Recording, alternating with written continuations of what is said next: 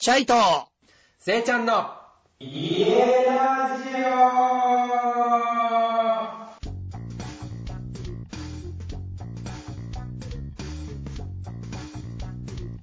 皆さん、こんばんは。ナマステはい。ということで、前回に引き続きですね、今回はカンカンさんにゲストにお越しいただきました。はい。はい。ということで、まあもう前回というかね、本当は前半後半でやる予定だったのが、前回が2回、前半だけで2回に分かれてしまったんで、まさかのカンカンスペシャルということで、第3回目の配信になりましたが、はい。今回こそはですね、カンカンさんに、まあ家っていうことをベースに、うんあの、まあ、バスのね、話、バスの家に住んだ話だとか、まあ、うんカンカンさんの家についての考え方みたいなものをちょっとね、具体的に聞くような回ということで、お送りしていきますね。はい。はい。よろしくお願いしということで、うん。では皆さん、今日もお楽しみください。特別ゲスト、カンカンさんの回です。どうぞはい。というわけで、また引き続きですね、カンカンさんに今日も来てもらってるということで、いやー、いいっすね。いやー、ほんとね、カンカンさん、じゃあ、ちょっとまた今日も話聞いちゃっていいですか？はい。よろしくお願いします。お願いしますはい。前回まではね、ちょっとね、あの、カンカンさんのね、人生みたいなもの、人生の前半戦を語ってもらっちゃったり、人生観みたいなのをちょっと伺って、肝心の家の話をほとん本ど。当ですね。ちょっと喋りすぎてしまったというか。いやいやいや俺も聞き入っちゃったから、ええ 大事なところを忘れてましたね。はい。今日はね、いよいよ家ラジオということで、カンカンさんの家観というか、はい。まあちょっと家に対する考え方とか、まあ、まあ生き方に結局重なっちゃうところあるから、あれ、前回と重なるところあっていいんだけど、えええなんか前回もや家はなんかヤドカリみたいな感じで考えてるみたいな話をしたじゃん。えそうですね。うん。あそこら辺の話、なんか家に対するイメージ、そもそもどんなものを持ってて、あとはなんかど、はいいつ頃の時代からなんかそんなこと意識し始めたかなとか。ああ、なるほど。うん、ちょっとそんな話聞きたいなと思ってわか。りました。そうですね。はい。じゃあそのあたりですね。うん。まあ、実際に僕が家を意識し始めたのは、うんうんうん。あのー、まあ、小学校、もう低学年ぐらいの時に、うんあの、小さい、まあ、4畳半の部屋を与えられて、はいはいはい。で、そこをね、1週間に1回ぐらい模様替えしてましたね。へなんかね、え。うん。ちょっとテーブル、まあ、机の角度を変えるだけでなんかこう世界が変わる。あ、わかるわかる。そうだよね、うんわかる。うんうんうんうん。そう。なんかそういう、まあ、配列、配置とかね、物の配置とか、そんなことをこう、ちまちまやってる小学生で、うん。うん。で、それ完成すると一人でニヤニヤしてて、はいはいはいはい。うん。だから、そう、そっからまあ、家っていうことではね、空間っていうのがなんか好きになったっていうのもあるうん。し、うん。で、あれかな、やっぱりサーフィン始めて、うん。あの車を初めて自分で買って、はいはうん、それがあのーセドリックの、あの、うんバンだったんだけど、い。うんス。テーションワゴン、こう、後ろが結構長い。で、そこに後ろはね、いつもサーフボードと布団を積んでたんですよ。おーおーおーで、それが僕のもう、動く家みたいな感じで、はいはいはいはいはいはい。実際に、ね、あの、いつもその車で寝てたっていうのが、うん、長かったし、うん。で、えーそうだね、そこからまあ、実際に今度、まあ波乗りの関係で、あの、うん。千葉の方に移住するんですけれども、うんうんうんううん。ん。そこで初めて自分で借りたお家っていうのがね、こう、やっぱりそこもすごいカスタマイズして、色塗ったりとか、いろんなものをこう、まあ、デッキを。え、、その時って賃貸で借りたんですか？賃貸ですね。普通のアパートみたいな？いや、そこね、もう一軒家で、あの、うん。結構好きにしていいよみたいなところで、あーもう海から歩いて数分のところのいい物件を借りたのが初めてかな。へそう。ーうん。まあ、なんだったっけ？えーああ、そう。質問うん いやいやいや、ちょっと家、家、家を追いかけていきたいなと思って。簡単に言えば、カンカンさんの家のなんか流れみたいのを追いかけながら、そっか、そうですよね。えーっと、その、そこから流れ、家、そうですね。で、まあ、波乗りのね、この間もちょっとお伝えしたんですけれども、まあうんちょっと挫折をしてしまいながら、うん。途方に暮れて、うん。で、やっぱりこう、まあ家っていうのは、まあ自分の空間がすごい好きだったから、やっぱり、カンカンさんさ、うん、話はあれ、こっちが入っちゃうあれだけど、いつか自分の家を建てたいみたいなのとかさ、あ、てかそもそも実家ってさはい、戸建てですか？それともマンションですか？あ、実家は戸建てでしたね。その時にさ、なんかええ将来自分も戸建てを建てたいみたいなとかさ、いつか自分も家を建てるんだろうな、みたいなイメージとかってありました？それはすっごいあった。うんあの、小さい時にその、まあ部屋、まあ部屋はね、部屋で、外に行くと森があるんですけど、家の近所に。にその森に、やっぱり近所の友達とね、いつも、その、秘密基地という感じで。いろんな木とか段ボールとか漫画とかも、うんやっぱりそこが、密基地ってなんで必ずエロ本落ちてんだろうね。しかも俺らにいらない時間に、いいない時間に。ね、あれ、あれ？あ、でも、僕らはごめんなさい、エロフォンはなかったかな。あ、なかったの？なんだ、え、てかせいちゃんあったよね。うちは俺らのいない時間にあったよね。うん。あな。んでだろうね。しかも破かれたりとかさ、散乱してる状態であるよね。あなんか丸ついてたりね。丸？丸？うん。おそれせいちゃんたの。完全カットな話になってる。いやいやいやいや、いや、じゃあ気になっちゃって、今思い出しちゃって。いや、俺もね、でもいい実家、一軒家で、うん近くに森があって、すげえ似てる感じだなと思って、で、秘密基地すごい好きで。はいはいはい。うん。で、なんか僕もなんか、うんちょっとカンカンさんの話ちょっと端折ってあれだけど、はいしょってください。はい。うん、なんかね、将来家建てるんだろうなってイメージはあったけど、なんか僕の場合なんか現実味がずっとない感じですね。なんか小さい時から今まで、今の今まで。うーんだからどこに住むかってイメージがちょっとやっぱ湧かなすぎる。なるほどね。う。うんん。うん。まあでもそんな小さい時にね、家建ててここに住もうとかっていうのは全然なかったけれども、うんうんうん。まあやっぱり、どうかな、その、波乗りをして、いろんなはい海外に行き始めて、暮らしの、こう、スタイルが全く違うじゃないですか、はい日本と。はい。はい。うん。ガレージが大きかったりとか、うん芝生がドーンと庭にあるとか、うんで、えーやっぱり僕オーストラリアですごいこう、印象を受けたのが、そのうん、外と中が、あの、うんこうなんていうのかな、隔たりがないというか、うん。家の、家なんだけど外なんだよね、みたいな。だからうんで、家のこの、うん、リビングからデッキがずーっと繋がってて、うんそこの、まあ結局、窓、ドアが、もううん。全部フルオープンするような感じで、うん。そうすると、外に、デッキの上にソファーがあったりとかして、まあ、結局、外に座ってるような感じなんだよね。うん。なんかそういう開放感みたいなのをうん。こう見た時に、うん。いいなっていうのは正直あって、うんなんか日本はすごいこう、奥へ奥へっていう感じじゃないですか。うんうんうんうんなんかこう、開放がないというかね。うん。うん、そういう意味では、かなり、そう、影響されたな、オーストラリアで。うーん。でで、まあそんで、そ、うん、はい、うん。そうそうそう。後に、そのまあ、あの、奥さん、まあ今の奥さんとだけど、うんあ旅をして、うんえラブライスっていうのを作る、作ったじゃないですか。うん、うん、ううん。ん。そこはもう本当にあの、テントから始めたので、うん。3針お父さんからもらったって言ったやつよね。うんうん。開放感バッチリで、あの、うんチャック開けたらもう全部、あの、庭みたいな感じでね。え、そのさ、テントだけで何日ぐらい実質住んだんですか？実際にテントで、うん。そうだな、3ヶ月ぐらいは住んでたかな。テントだけで？テントだけで。テントとタープは張ってましたね。雨よけのためにいや、。ほぼ変わんないっすよ。俺も全く 変わんない。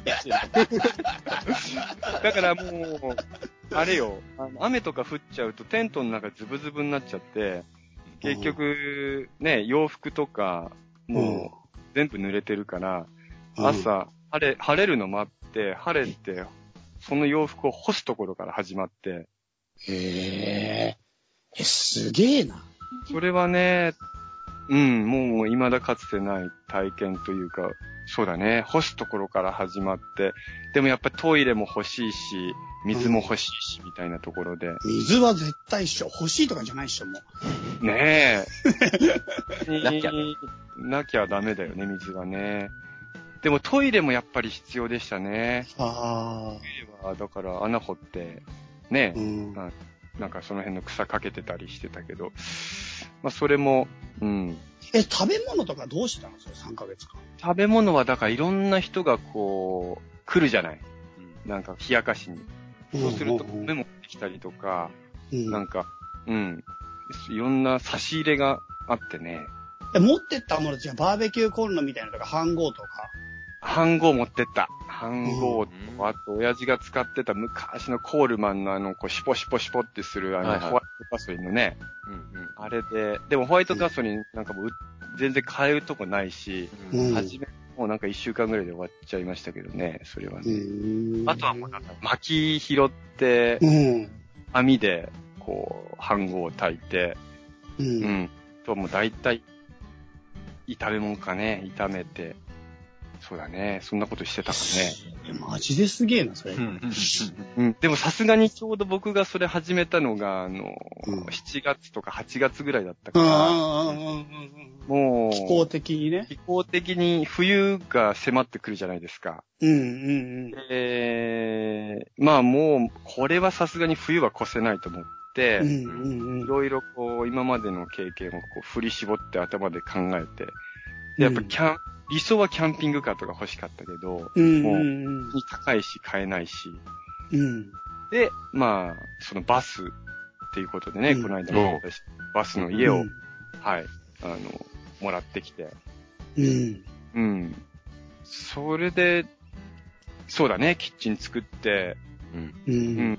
その家は本当に、まあ原点というか、あのう、ん。エンジンがかかんなかったから、そのままどっかには行けなかったけど、う。うんん。うん。今もなお、そのバスの家っていうのは、常にこう自分の中に、ううんん。置いてあるもの。なるほどね。なんかもう象徴的なものなんだ。やっぱり移動する。うん、うん家、家という概念と自分の人生の移動する、その感覚的なものの象徴として。うん。うん。まさにまさに、家は移動していくし、家家はうん何回でも、こう、スワップしていいというか、どんどんどうんん変化するものかなって思っうてます。ん、なるほどね。じゃあそこら辺のところで、うん。あの、カンカンさんの家感みたいなものが確立するっていうか、バはいスのところら辺ですかね、一つは。ね。うん。そうねちょっとそのバスの家、もう本当どっから掘り下げていいのか分かんないぐらい興味、分かんないぐらい興味があるんだけど。うん。うん。うん。え、ちょっとそ、もうちょっと説明詳しくしてもらっていいですか？詳しくねバス設計、バス設計だか？ら、バスもらってくるとこまでは話してたよね、確かねほ。らねうんもらったところ、うんできたじゃないですか。で、はいもらっうん。てきて、結局、そのバスはもともと荷物小屋の荷物のシはいはいはいートだったから、あの、22個ぐらいあるシートはもう取られてたんですよ。あ、ないんだ。おー、なるほど、うんなるほど。だかだからら、そうだよね。そうだよね。シートあったら、あれだもんね。結構きついよね。シート取るところからだからね。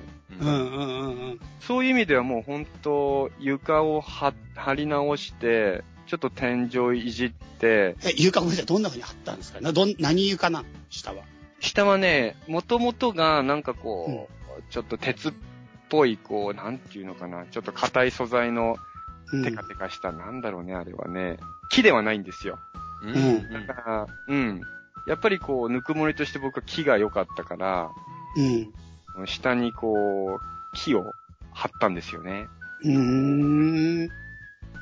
で、そうだね。まあ本当に、下をやってくらいかな。下の床を木にして、そのままベッドを一番後ろに、えっ、と、ダブルキングぐらい。一番もう、だから2メーター20の横幅だから、はい。ね、2メ、あの、2000ぐらいのこうん。う、まあ、長さで。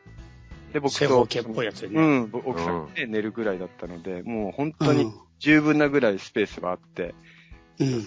で、その手前にソファーを置いて、うん。で、その前に、えっ、と、薪ストーブ、もらってきた薪ストーブを置いて、で、窓を少し開けて、そこからこう、うまく煙突を出して、窓から出したんだ。上からじゃなくて。ね、そうそうそう、上からだとやっぱりその処理とかは、まあはいはい僕は全然素人だから、あの時うんうんうん立ってなかったけど、横から出す分には水は入らないじゃないですか。う。うんんうんうんうんうん。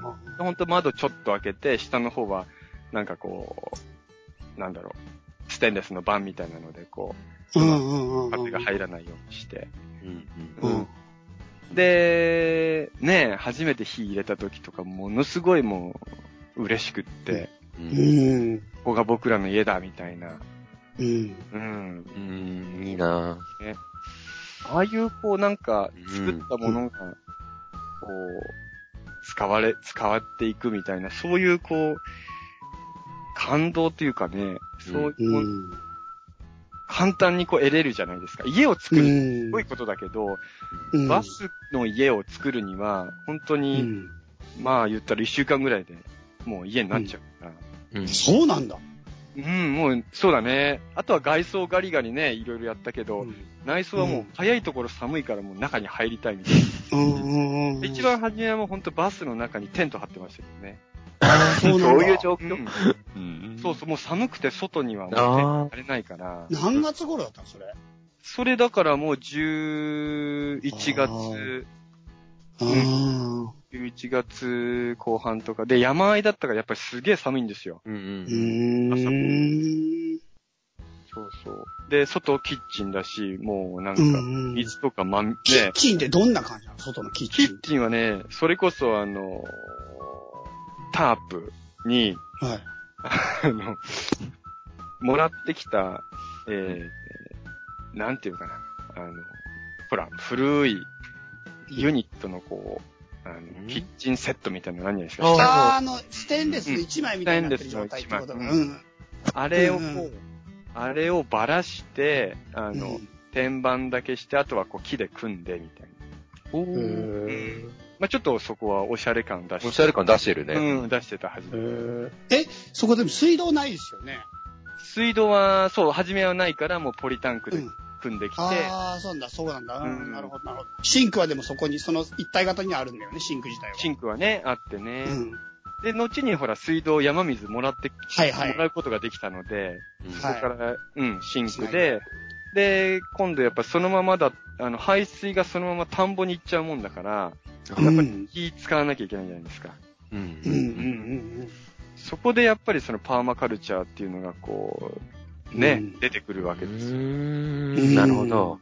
そう、そのシステムを作るっていう部分。うん。うん。え、具体的にはどうしたんですか？具体的にはね、だからちょっとなんかあの、池みたいなのに、まず、こう、うん。なんていうのかな。まあ、微生物が普通にいるから、いうん池っぽいのを作って。そこに一度こう、ろ過するような感じで。で、まあ、最初、いや、初め本当に素人だから全然わかんないんだけど、いろんな人が教えてくれて、最終的にマコモ、マコモ植えろとか言って、で、マコモだけマコモ。うん。わかんない。食べれる、えー、なんていうのかな、あれ、マコモって、こう、まあ、野菜か。まあうん野菜なのかうん、野菜、食べれるものなんですけど、うん。うん。結構、こう、沼地にこう生えるやつなんですね。へーで、それがマコモをそこに植えると、なんかマコモがその吸収して、で、その水をきれいにしてそのまま下に流せるからってことで、でもマコモじゃんじゃん生えちゃってそこで、ええなんだ。よくそのマコモを食べてましたけどね。へえ、すごっ。え、英語名ワイルドライスってやつ？かね。ままり、マコモだけでしょ？マコモだけマコモだけ。うん。タケノコみたいなやつでしょ？そうそうそうそう、そんなタケノコみたいですんだ。ちょっとた、あの、そのタケノコみたいで、天ぷらとかにするよね。あ、そうそう、天ぷらにしたり、フライにしたり、うん、あ、一緒か。あれ水をきれいにするんだ。水をきれいにするっていうか、沼地だから、結う局、じゃんじゃん生えてきてくれて、うん。まあそこの、僕らがね、流した排水はそこに池、沼地になるわけじゃないですか。うんうんうんで、うん田んぼの半分ぐらいをそこにして、で、だんだん畑だ、だんだん田んぼだから、うん。どんどんがこう、下に落ちていくからね。うんなるほどねうん。黒募金だ。黒募金が寄生しやすいからだ。なるほど。そうなんだ。そうだそうだ。うん。うん。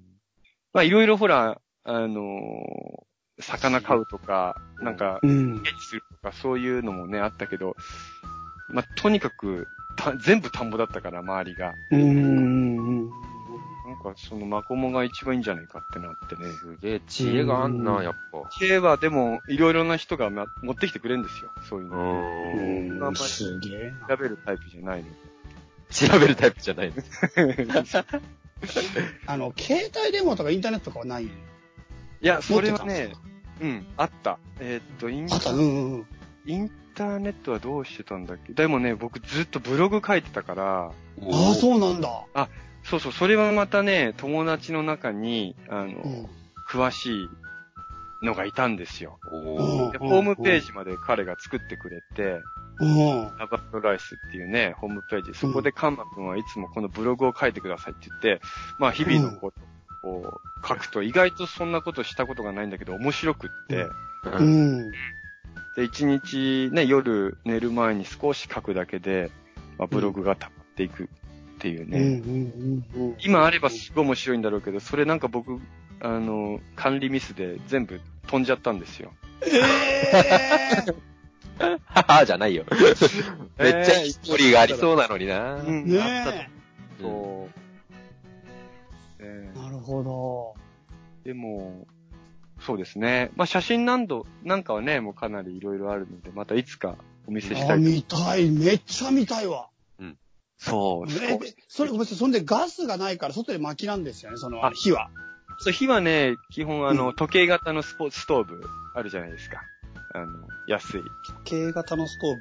時計型、えーっと。旧型薪スストーブってことでしょ？トーブだね。そうそうそうそう。あれはあのー下に薪をくべて、もう直火で、えーフライパンでもお湯でも沸かせるから、え、薪ストーブって中中にあるよ外にある？ストーブ自体は？そうそうそう、もう外に置いて、キッチンの横に。それがだからうちの、要は、あれですよ、ガス台ですよ。え？あ、ストーブは外にああるんだ。あ、ごめん、さっき言ってたバスの中にあるストーブっていうのはちゃんとした薪ストーブね。あ、なるほど。ほんまの。あ、別にもう一個あるの？別にもう一個ある。う。うんん。うん。そういうことか。薪ストーブは二個あるんだ。薪ストーブ、そうそう、もう一つは時計型の、もうかなり安い簡易の。うーん。あの、炎を見つめるようなやつじゃなくて、じゃなくて、うんそうするようなタイプのうん薪ストーブってことだね。ですね、ですね。うーんあれ、輪っかがこう、ね、何重にもなってて、それを取ると、あの、ご飯がうん炊けたりとか、うん。火力変えられたりとか、火力変えたりとかね。うんへーうん。あれは、相当使いましたね。え、ちょっと一日の流れ簡単に教えてもらっていいですか？朝何時頃起きてどういうことやってそうです。ねうんうん朝まず起きて、えー、水汲みだね。何時頃起きるの？あ、でもね、もう本当に、あの、夜が早いから、朝が早いんですよ。うん。あの、もう日の出とともになんかこう起きるような感じで。いいな。うんうんうんうん。で、ね、もうキンキンの、うん、その朝、まあ、そうだね、夏とか冬もあるけど、えいいのどっちで話そうか？冬だ、冬？夏で行こうか。夏だったら、ああ、そうだね、そうだね。うん全然違うもんね。またね、違う。ちょっとこう、うん流れ的には波乗り朝1ラウンドしてからとかも、やっぱり、ああ、夏はね。それができたから、うんうんうん冬はないんだ。冬はね、やっぱ寒いからね、もう、うん行く気になんないんだよね。そう。で、まあ夏なんかは波乗り行った帰りに、その、水場に行って、その、水をね、汲んで、でそれもうん帰ってきて、で、なんか朝ごはん用意したりとかして、洗濯したりとか、うん。うん。基本的にはもう毎日作るっていう作業だったから、うん作るっていうのは何を作ってるの？ご飯？いやいやいや、もうだから、空間、家ですよね。家。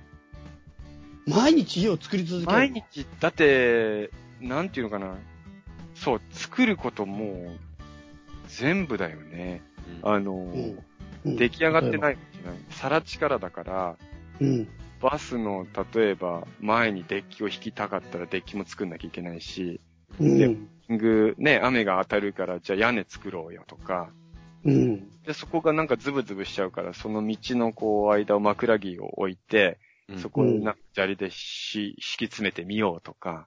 うん。で、そんでまあ、この間もお伝えしましたけど、その、棟梁がやっぱりこう、やってきうん。て、うん。うん。で、棟梁、がぜん鼻息はね、荒いから、こう、じゃんじゃんこうい行くわけですよ。で、僕らがうんゆっくりこうね、ポカンなうん。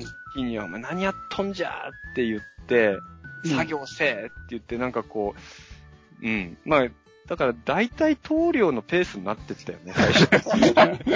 出るんだけど。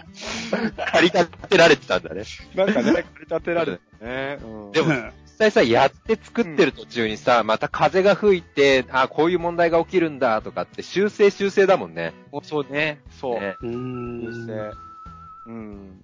台風であれが飛んだから、まずそれを直すところから始めるとかね。あーそうだね。本当になんか生きてたというか、もう、うん毎日作ってたね、それは。へだそうだね、体も頑丈になってたし、なんかごー飯も盛り、うんうんああ、そうかもそうかも。うん俺もテントル生活の時めっちゃモリモリ食ってたかも。うん。ね。ご飯だけでご飯を食べれるもんね。そうそう。ご飯だけでご飯食べてたよ。ご飯で玄米食べてたりしてたもんね。そうだね。そう、でもその辺に結構葉っぱとか意外と食べれるからね。あうんそうね。うん。そういうのも教えてもらったりとか、近所のおじちゃんがいつもなんか気にかけて差し入れしてくれたりとか、うん。まあそもそも宗教団体だと思思われてたから、僕らが移住した時ああ、そうなんだ。キリストが来たと思われてた？にね、なんか 大丈夫かみたいな。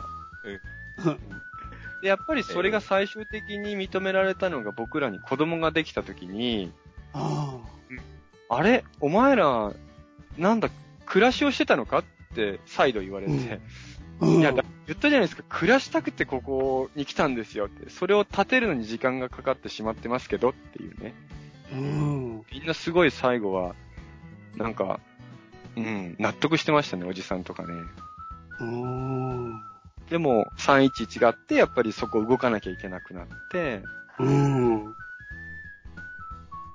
から、なんだろう、本当に教えていただいた、生きるを教えてくれた場所、ラブライスうん感じですかね。へそっか。ーなんかイメージが湧きそうでやっぱり湧かないぐらいなんか壮大な話だな。ね。うん。なんうか、んフル電柱とかくれる人とかね、うん。だし、枕木とか取りに来いっていうおじちゃんがいて、枕木30個とか40個とか、ええ軽トラで何往復もしてもらいに行ったりとか、うん。うん。そうだね。最終的にね、そのラバンドライスであの、僕ら結婚式を手作りで、へそうそうそう。うん赤絨毯をね、あの、一番棚田の上から、そのー下まで、ううんん、引いて、うん。こう、もう大反対されてた、その、うん。ね、奥さんのお父さん、絶対行かないって言ってたのに、当日来てくれて、おあ、そうなんだ。反対されてたんだ。ものすごい、だって、ね、なんちゅうところに住んでんだって話じゃないですか。うん。うん。うん。一体お前らは何がやりたいんだっていうね、うん。一うん般。的な人からしてみたら本当に分かりかねない。ただ僕らは生きるを経験したかったっていうだけだからし、うん。がそれはお前、どういうことだか全くさっぱりわかんないけど、うん、おめでとうって最後ね、言ってくれて。へえ、すげえな、マジで。カーカンの奥さんって出身どこなんだっけ？出身は、あれです。湘南、藤沢です。ああ。そうなんだ。はい。サーファーじゃないですか。サーファーじゃなくて、彼女はもう本当に海が近かったから、うん。あの、その、なんていうんですか、夏の日の、こう、香りとかが嫌であ、海には、ああ、そうなんだ。うん。冬の海は散歩しに行ったけど、夏の海はまず行かなかったっていうタイプで。ええそう。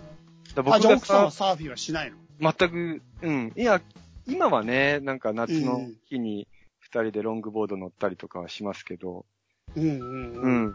今は、あ、今はじゃなくて、その当時はもう本当に、うんうん、サーファーイコール、てんてんてんみたいなね。なるほど。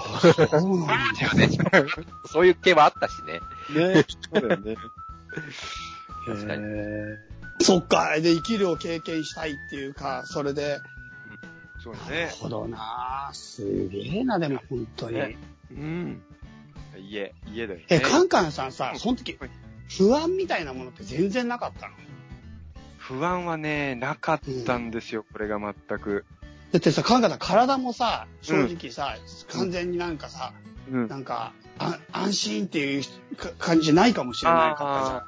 ーそうだね、やっぱり。そういう意味で、例えば、うん。うん。いやー、そういうことで言ったら、まあ、常に腰も痛かったし、その足の、ううんん、そういったものはいつも引きずってたけど、なんかやっぱり、なんていうのかな、ヨガがあったりとか、食べ物があったりとか、例えば、うん。うん、その精神的なことを話せる仲間がいたっていうのは大きくって、りなんか、結構こんなこと俺心の中で考えてんだけど、こんなこと言ったらみんなどんな風に思うんだろうっていうのを、うん、まあ、結構その昔にね、旅して、それ言っちゃった日から、うん。意外とそういうものってみんな考えているっていうかさ、うん、うん、ううん。ん。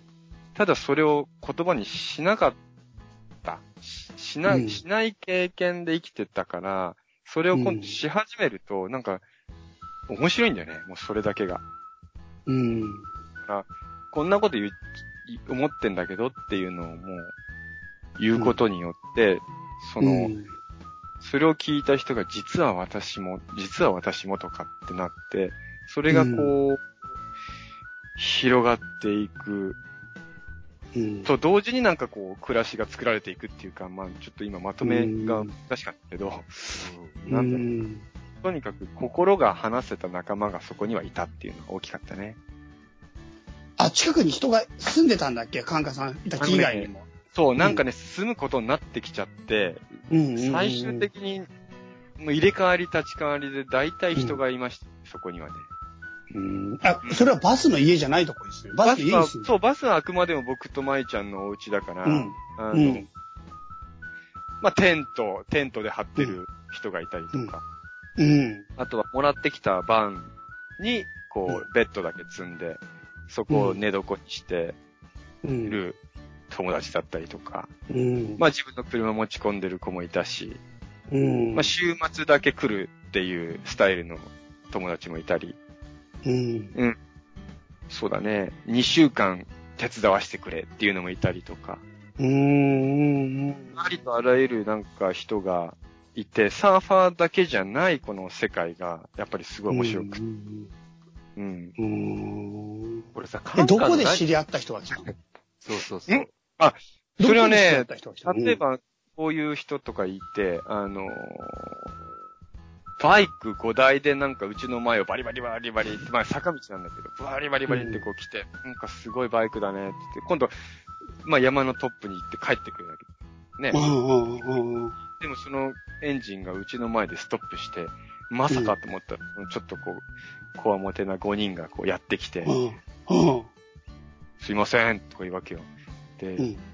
こで何やってんですか？って言うから、えー、逆じゃねえか。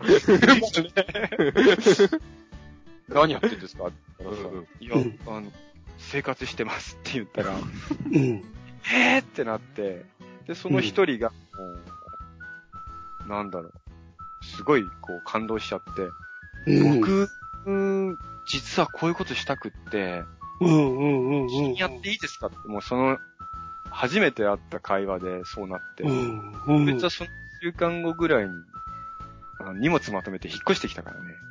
へいやーで、それ、まあもともと彼らはまあ湘南でなんかこうパンクロッカーをまあ組むミュージシャンたちだったんだけど、ーうん。まあ彼はまあ音楽ずっとやってるんだけど、うちの暮らしが、ほら、カントリーサイドのこうアコースティックな感じだから、もうパンクどころじゃねえと。もうパンクな生き方してると。うんパンクどころじゃない、パンクではない、そのまた、俺はアコースティックな感じになっちゃいましたとか言って、曲をどんどん作るわけですよ、そこで。へ夜な夜なみんなでその曲を大合唱してとか。そいつがまたいいこと言って、音楽はもうこの割り箸一本でうん。音が鳴れば音楽なんですよ。って。うんうんうんそっか、そっか、ピアノができなくても、ぼね、あの、ギターが弾けなくても、俺参加していいんだね、みたいな感じで。うんうんそういう、こう、ハードルを、音楽のハードルをかなり下げてくれた子がいて。うん。まあ、そいつはもう牧島達也って、まあ今でもね、あの、うんすごいそこ住んでる。あ、さすがにもうそこには住んでないんだけど、カンカンが出てる。ね、結婚して子供がね、あ、そうなんだ。うん。飛騨高山で、あの、面白い暮らししてますよ。へー、すげえな。だって、うん。そう。だからそこは本当出会いの場所でもあったし、へー、すげえな、マジで。うん。ねそうなんですよ。ちょっとい家からずれてっちゃってるいいややいや、すごい。すごい、本当に。なんか、要するにさ、本気で、やっぱりさ、この前の話もそうだけどさ、本気で住んでる、本気で生きてるだけで、人が来るっていう、そのダイナミズムだよね、やっぱりね。うん。そうだね。うん。何か結局でも彼は、彼、彼は音楽をずっと突き詰めてきて、はいうん。的には僕は音楽の先にあったものは土でしたって言ったんだよね。へなるほどって、俺もよくわかる。サーフィンすごいこう、やってきて、ーなんか、い、どこに行きたいかって、なんか土に行きたかったっていうか、うん。そうそれで、そのラバンドライスっていう場所を、こう、土のうんある場所を見つけて、うん。うん、だからそこがすごいこう、リンクしてたから、うん。なんかやることは違うけど、同じプロセスを歩んできたっていうかね。うん。うん。そうそう、そういう人が多く来てましたね、そこはね。へーじゃあ本当にどっから出会った今までの友達というよりも、そこにいるだけでいろんな人がやっぱりそこに来ちゃうって感じだったんだ。そうそうそう。だから、なんかほんと旅してるような感じ、その場所で。うん。ああ、なるほどね。なるほどね。それ言ってることすげえわかるわ。そうなんですよ。自分が旅するか、自分の場所が旅、旅び、なんていうか、旅の場所の舞台そのものになるか。なんかもう、な、なんか、中身と外身が丸ごと入れ替わっちゃった感じってことだよね。結局やってることは旅なんだよね、多分ね。そうだね。本当に。そうそうそう。んひっくるめて一日がものすごい旅だし、うん。今日、どこに旅するみたいな。うん。いちいち暑くていちいちめんどくさいんだけど、うん。いちいちエネルギー全開に365日24時間使ってたから、うん。すごいやっぱり今までの生き方ではなかったっていうかね。すごい。うん。それはね、なんかうんうんうん。うん味しめちゃったんですよ、そこで。はい。はい。その生き方を。うんううんん。うん。だから、揺るがないというか、ゆうん、動かないというか、なんていうの？何年ぐらいいたんですか？結局ね、そこは、もう本当にさら地から動やり始めて5年。うーん。バスはじゃあ4年ぐらい住んだってこと？そうね、そんぐらい住んでた。へうん。バスの、ー。すげえな。そうだね。だから最終的にはそのキッチンも全部、あの、ガラス張りとか、がもらってきたガラスとかね、もらってきた木で、あの、覆い、覆ったんですよ。へで、もうそのタイミングで薪ストーブがもう一個大きいのが来て、ー。で、ね、キッチン用の時計型のストーブと、大きい薪ストーブが、その、中、リビングの中に入って、うん。うん。まあ、そのリビングはもうほんとね、10人から15人ぐらいは入れるようなリビングだったから、うんそこ。でみんなで、まあ、夜な夜な、いろいろ話したりね、してた。うんどんな話したの？いや、本当にだから、みんな疑問、疑問はなんかこう、生きるとはだったよね。当時やっぱりみんなうん20代とか30代だったから、うん。あのーまあ、僕なんかちょっと年上の方で、もう結構若い子たちがいたから、ファンカさんいくつぐらいだったの？その時。僕だからその時、えっ、と、29で始めたかな。うん。だからうん30代前半だった。うん。うん。で、やっぱり東京でね、あの、サラリーマンになって、あ何年かしたけど、一体何のために働いてるかよくわからなくなってきましたとか、うん。うん。なんかその、何もやることがないんですよって、さらっと来た20歳ぐらいの若者が来て、うんで、やることいっぱいあるけど、じゃあここでいるって言ったら、やること言いたいですって言うから、で、そいつはもうそこから、僕らがまあ結婚式するってことで、あのうん。僕は実はちょっと建築の、あ、なんかこう、土方の経験があるからなんて言って、うん。全部こう整備してくれて、枕木一人で運んで、30段の階段作ったりとか、うん。でも彼なんかもどんどんどんどんこう、元気になっていくっていうか、うんまあ必要、必要としてその仕事があるから、うんみんながそこに感謝するし、なんか、なんていうのかな。そう。生きるんですよね。彼の、彼の顔が生きていくんですよね。うんうんうんそう。結局、だからそういう、こう、よくわからない。何のために生きてるかよくわからないっていうところを、うんもう、うん。なんかみんなで考えてみようみたいな。考えてみよう。そうそう。考えちゃった時期だったのかなその時はうね。ん答えがないけど、考えてみようっていう感じだったかね。うんうん。今も答えは出てないけど、でも、うんあの時の感覚はもう、やっぱり、すっごい生きてたから、今も同じようにそのなんか、生きてるっていうかね。うんすごいなだから、うん、本当変化は、変化しないと生きれないっうん。ていうところと、うん、なんかイコールにうん。結ばれてきてるから、うん。うんさっき家の質問もありましたけど、僕の中で家はやっぱり変化するもの。うん。うん。うん。なんかその、今はここの場所にいるけど、いつかまた別の場所に行くかもしれないし、うんっていう、怒りを下ろすってことは僕の人生の中には多分ないと思う。うん。ここで落ち着きますっていうのはないと思う。うんそうだね。だから車輪付きの家とかすごい好きですよね。うん持っていけるしね。うん。そうそう。なるほどすげえななんかほんとすごい話だな うん。ねえ。ああそうですかそう。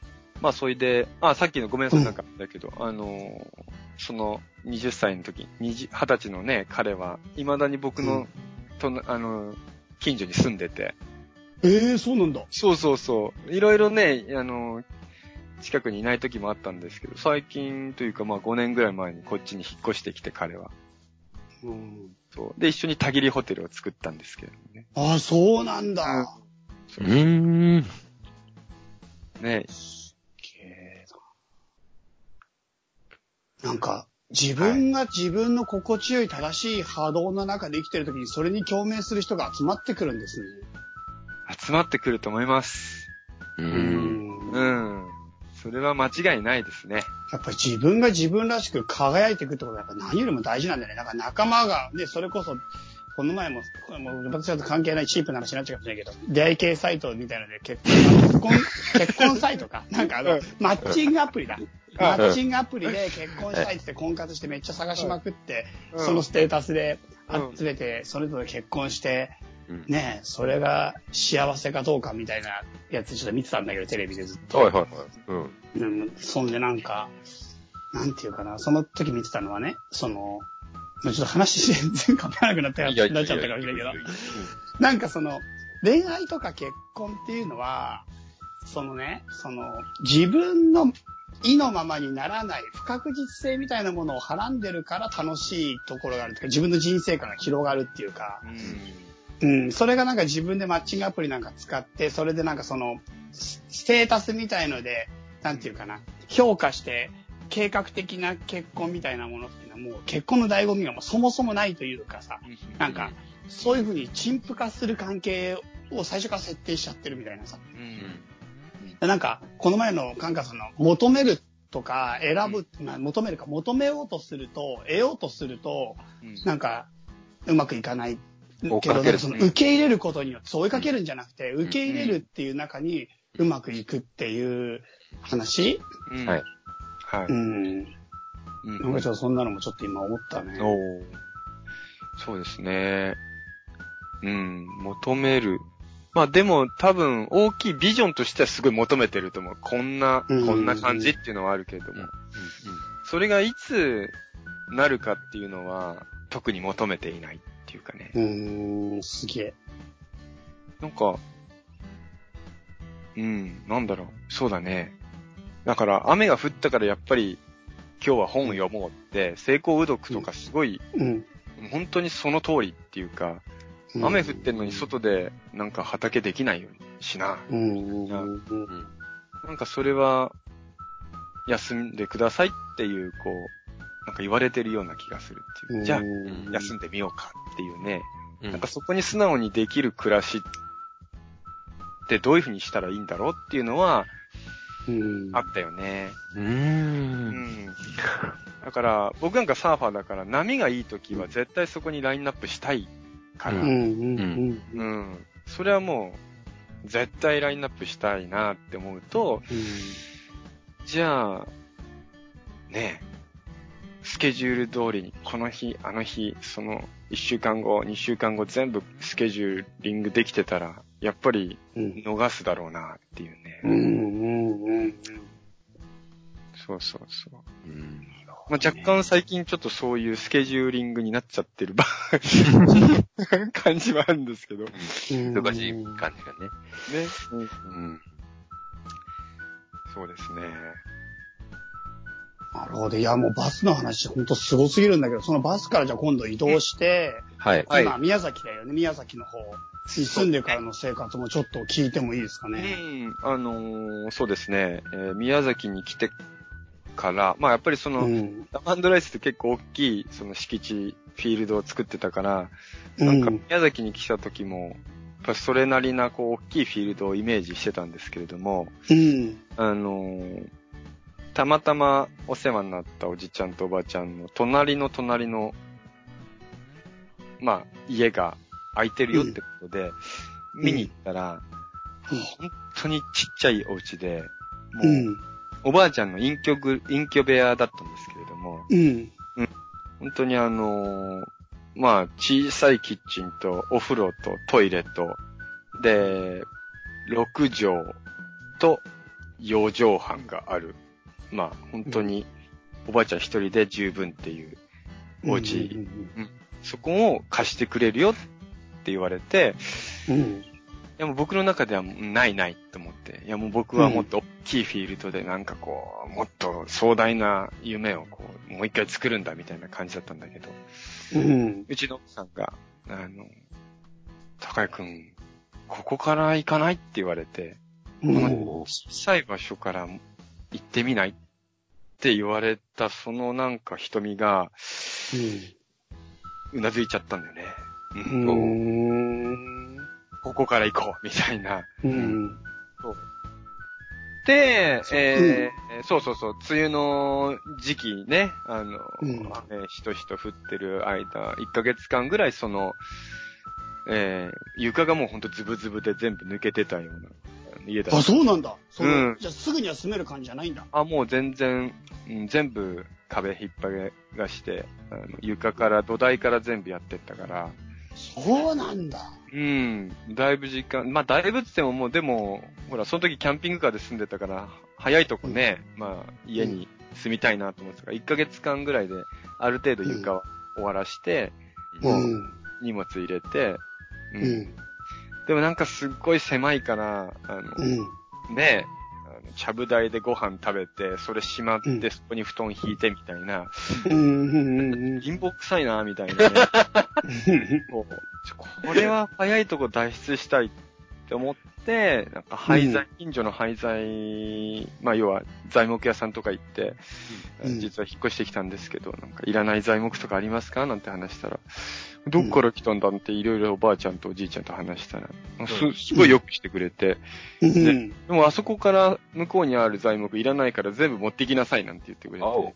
うん。あった。うん。それで結局寝室を一棟建てて、あ、建てたの？そうそうそう。別に？別にね。うん。すげえな。いやーそれは、うん、寝室で。で、まあデッキで繋いで。でも、そのうちなんか生活が落ち着いてきたら、やっぱり当時のね、あの、関東の友達たちが何やってるってやっぱりこう見に来るじゃないですか。うん。うんうん。すると、泊まるとこがないから、もうみんなうん、川の字でこう、なんか雑魚寝みたいになっちゃうのも、微妙だなと思って、じゃあ、うん、ゲストハウスを一つ建てようって言っへて、え。で小屋だけど、あの、うん。うん、4メーター、3メーターの小屋を一一軒建てて、ちょっと離れに置いて、うん。それをね、まあ、あの、ゲストハウス、ゲストルーム的に使って、うん。ううんん。で、なんかゲストハウスいいなって思い始めて、そんな人がうんやってきてご飯食べて、ね、夜な夜な話してって、やっぱり好きだなと思って、うん。で、そう、一応ね、カフェの許可を取って、うん。これいいのかな言ったら、まあ、やり方として、そう、あの、一杯2000円のコーヒーを出すんですよ。うん。わで、漏れなく泊まりがついてくるっていうやり方。お。おー、すげえへ。え。そうそう一応ね、営業許可取って、それで、カフェをやってましたね。なんかカフェをね。すごいよ。え、もうあれかり。じゃあちょっとうん、普通にね、あの、近所のおっちゃんとかが、おコーヒー飲みたいなと思って、コーヒー2000円でか飲んだら、もう止まんなきゃいけないんだ。帰れないんだ、その うち。うわコーヒー飲みに来ただけなのに。うわーって言ってさ、男の人たち二人ぐらいに抱えられて奥に連れ込まれて、止まれ、止まれ。止まれうん。神隠しみたいな感じだね。でもまあ、なんかそんな、ちょっとそれをやってたら、あの、それこそまあ、またお誘いが来て、近所のうん。場所で、その、うん。物件が一軒空いてるから、そこを使わないかって言われて、うん。それが、あの、今でいうカフェ店っていう、まあ、ちゃんとしたカフェなんですけれども。うん。うん。そこはね、そこもまあ本当に古い建物を全部リノベーションして、あの、ん持ってきたものを全部パッチワークで当て、うんはめて、で、オープンさせたんです。あれってもう全然違かったの、状態、もともと。うん。そうだね。おしゃれじゃんか。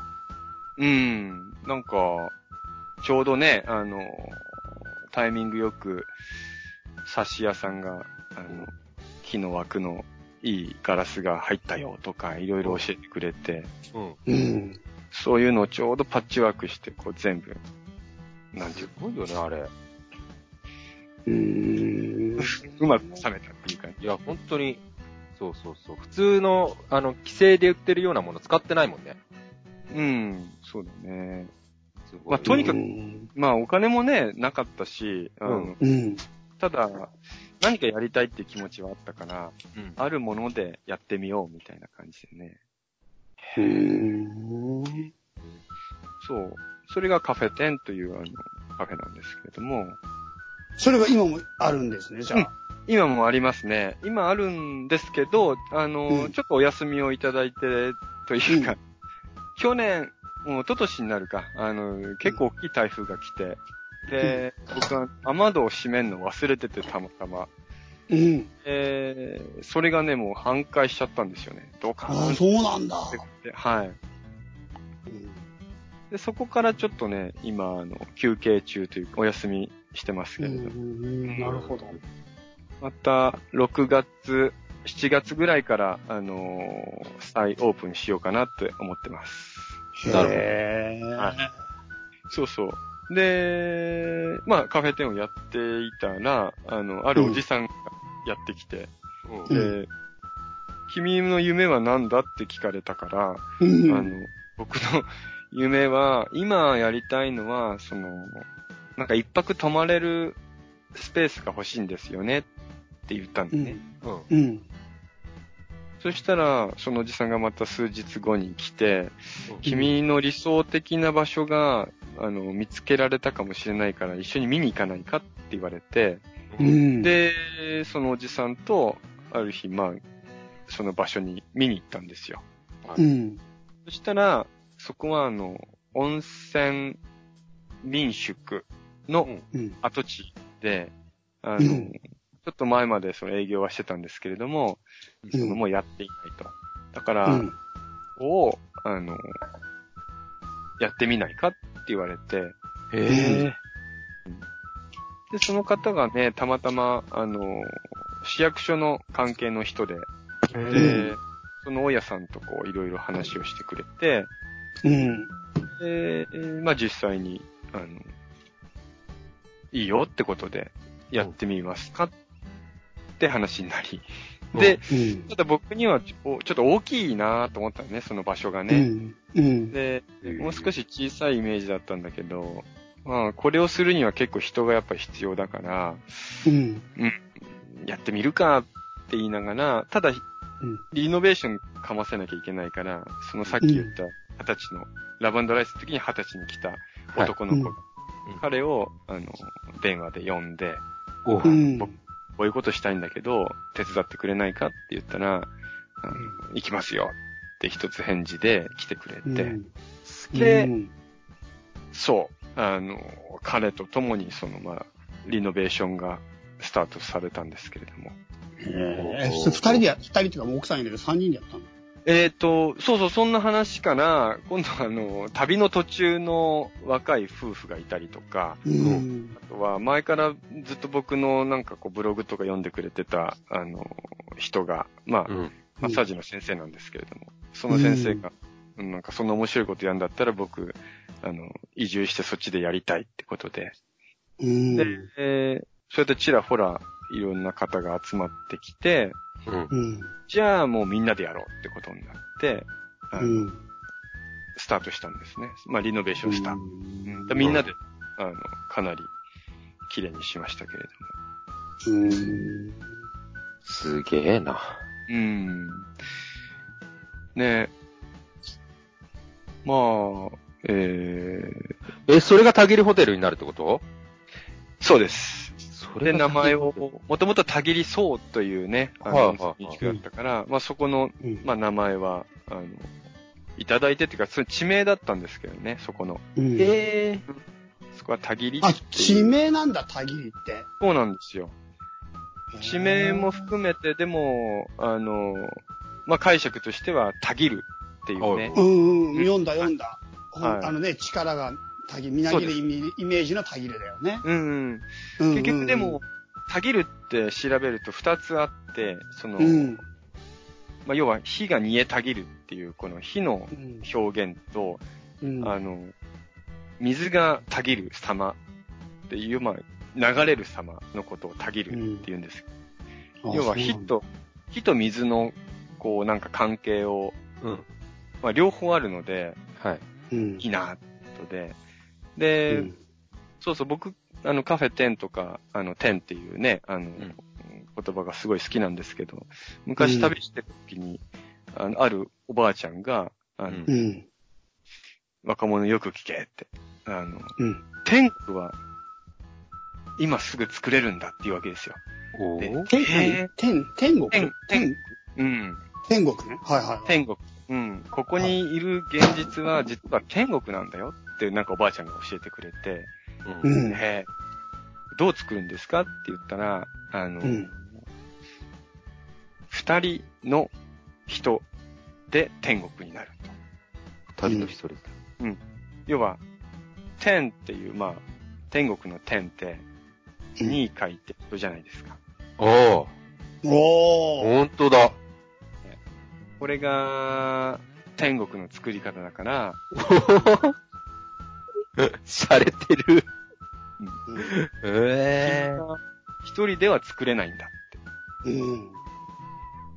だから、君、人、君ともう一人がいればそこは天国になるはずなんだよねって言ってて、うんで、それはまあ、あの、奥さんのことを、まあ、パートナーのことを言うんですけれども、うんうん。なんか、その先にね、おばあちゃんが、ただ気をつけなきゃいけないのは、君が出っ張ると夫になっちゃうっていうわけです。なるな。おー。そうそう。だから、君は出しゃばらないで、まあ、お男が出しゃばるんじゃなくて、その奥さん、うん、女の人と男の人っていうのは、二人お互いに、この上ない二人が作るのが天国だ。ああ、なるほど。すげえまあ、この上ない。なるほど。うん。この上ないってことだ。そうそうそう。なるほど。これがこれちゃうと、そうおとりになっちゃうんだ。そうそうそうそううんうお。ねえ、これが、おちゃんあ92歳のおばあちゃんが教えてくれたうん天国の作り方っていうね。あうーんすげえ深い話だな。だから、たぎりっていうところとね、どう繋がるんだっていうのは、これまたちょっと説明しなきゃ繋がんないんですけど。うん、げてくれる繋がるんだ、それでもも。繋がってくれるんすか？その話。繋が、ねえ、繋がっちゃう。なんか、繋げてみようか、じゃあ。あやってみましょう。そうやってみよう。そう、なんかね、えっ、と、男性は火だっていうわけですよ。お？うん。なんでって言ったら、あの、火は、どんなにこう、ゆる、あの、動かしても、一つのこう、縦のラインを、火っていうのは上に登るじゃないですか。登る。うん。だから縦を示す。はい。そして、えー女性っていうのは、その水を示す。で、はい水っていうのはこう、どんだけ、まあ、グラスの中のね、水を揺らしても、うん常にこの平行を保っている。う。うんん。横のラインじゃないですか。確かに。うん。この縦と横を、えー合わすと、10になる。なった。ううんん。。なったなった。ね。うんこれはだから、10が、ていうねここにもあったんだ。そう。だから、たぎりっていうそのネーミングを聞いたときに、その、うん。火の性質と、その水のうんがあったから、僕はなんかすごいピンときて、うう。うんん。あ、ここはなんかできそうだなっていうね。ん。なるほど。うなるん。ほどね。これさ、くしくもさうん、カンカンが話してる話さ、全部アーユルベーダーの性質の中に入ってんだよね。そうなんだ。そう。だってさ、風うん、風の、うん風の声を聞いたでしょ？うん。で、空間じゃん。場所を作るって。うん。それが、バータっていううん。エネルギーなの。風と、あの空間ね。うん。で、うん火と水っていうのがピッタっていうエネルギーで、うん。うんうん。で、土の話もさっきしたじゃん。水の話したでしょ。これ合わせるとカパっていうあ性質のエネルギーになって、この3つがアーユルベーダーの性質なんだけど、あ。なるほど。うん人間はこの3つの性質を全部持ってて、それのバランスが入れ替わるっていうのがうんアーユルベーダーの考え方なんだ。うん。うん。そう、それの話をくしくも全部入ってるんだよね。ねえ。すごい。なんか、はい。うん嬉しいですね。うん。そう。ね、なんかだからそういった、まあ、自然に耳を傾けて、うん。うん。はい。いる状態で。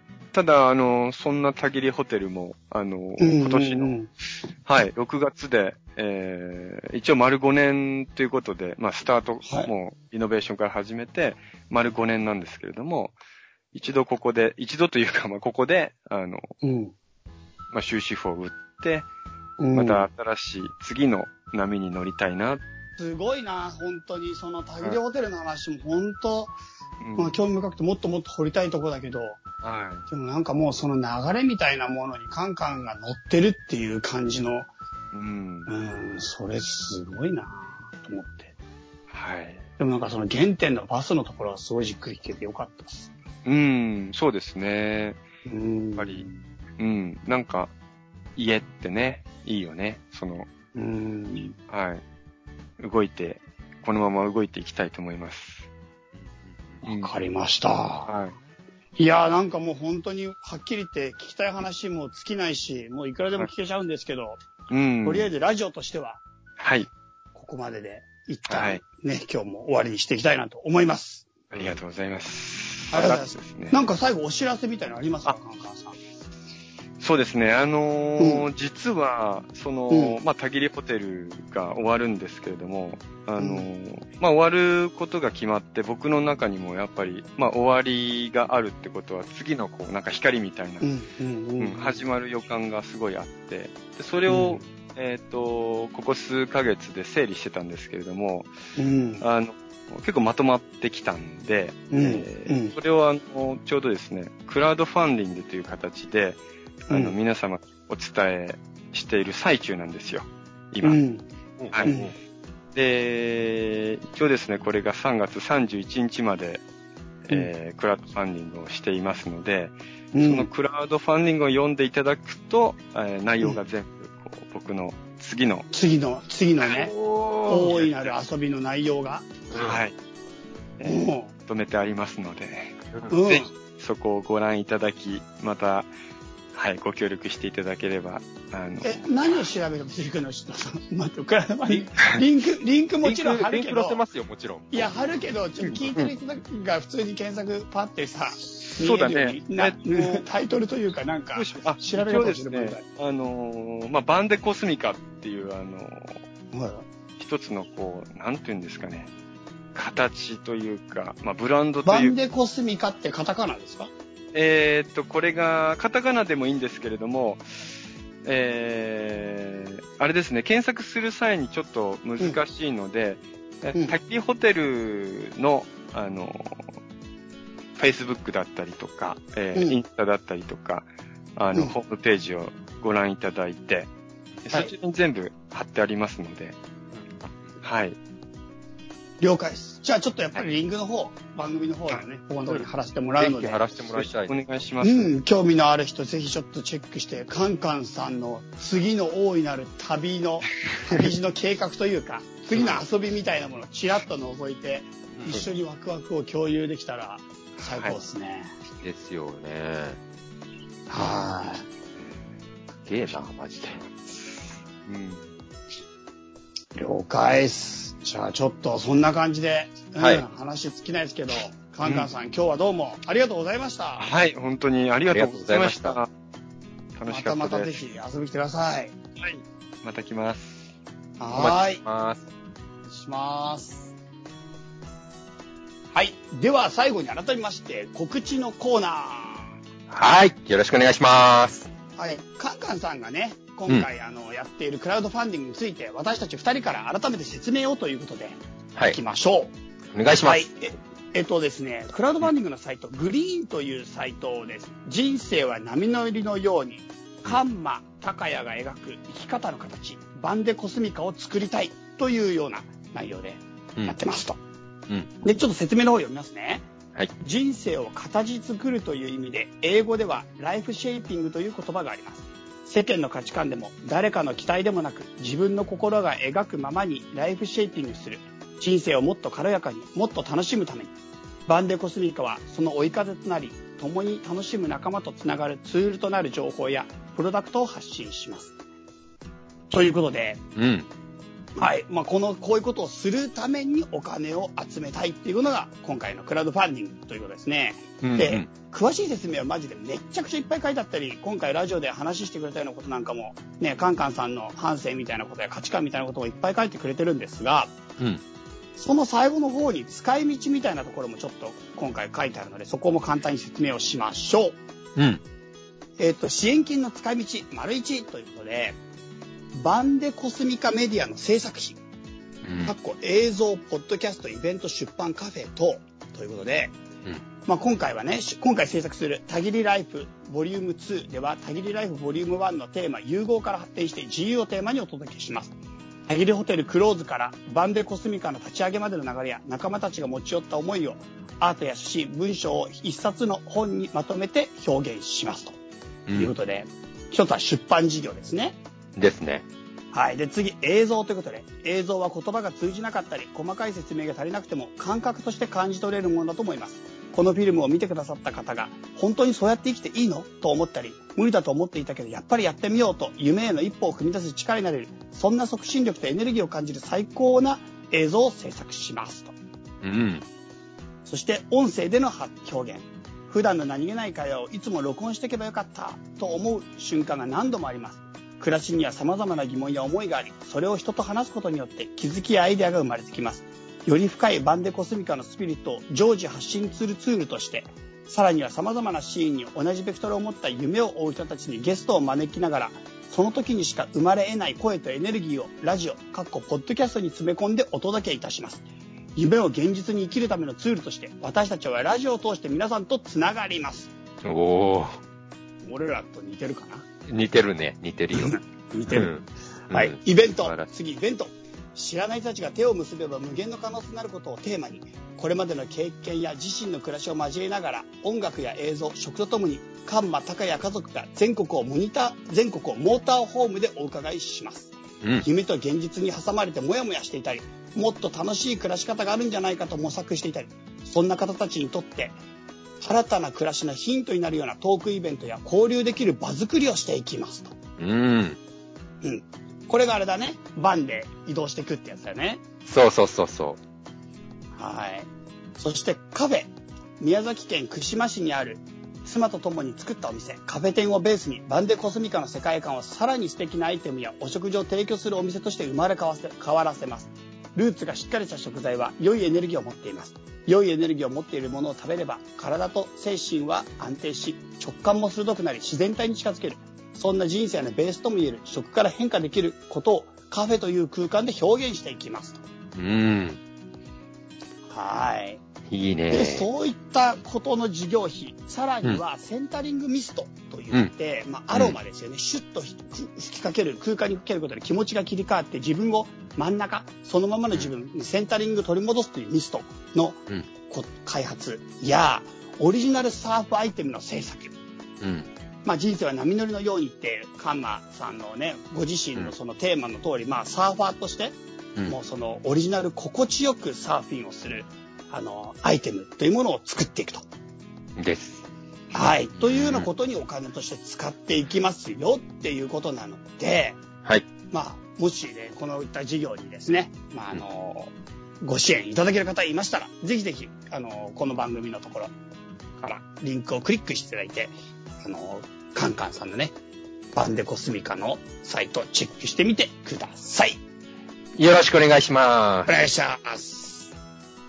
せいちゃん、なんか、訂正はいらないですか、このかっこいい流れの中で本当に申し訳ないんだけど、僕が22話に犯したミスがあるんです。はいはい、どうぞ。あの、バンデコスミカってほら超洒落てるでしょとか言って、うん。で、コスミカってほら小さいスミカ、バンはほら小さいスミカじゃんみたいなことを僕意気揚々と言ってたんですけど、くだらない。ダジャレを、あの、カンカンに聞いたら、やさえちゃんそれは違うとか言って、バンデコスミカは宇宙行きのバンっていう、バンで宇宙へっていうようなイメージだよって言って言われて、うん。うん。それ、コスミカはちょっと違うんだよなとか言って言言ってたんだけど、なんか、まあ、最終的には、なんか、そのダジャレも面白いからもらっておくねっていう優しく言っそれてもンカンの優しさだな。そうそうそう、単純なね。なんで皆さんそこはちょっと僕の、あの、22話の訂正ができないので、もう今ここでさせていただきます。はい。はいというわけで、というわけでね、カンカンさんの次の冒険、バンデコスミカということでした。はい。では我々からのお知らせは以上です。よろしくお願いします。じゃあ、せいちゃん最後メールアドレスを。はい。チャイセイイエラジオ at gmail.com こちらまで、え今回のカンカンさんに対するこう、メッセージとかお便りも待ってますのでよろしくお願いしでもうガンます。ガン待ってますんで、はいぜひ皆さんください。はい。というわけで、チェイとせいちゃんの家ラジオ、い本日もカンカンさんをゲストにということでしたが、おしまいです。では皆さん元気でね、さよなら。さよなら。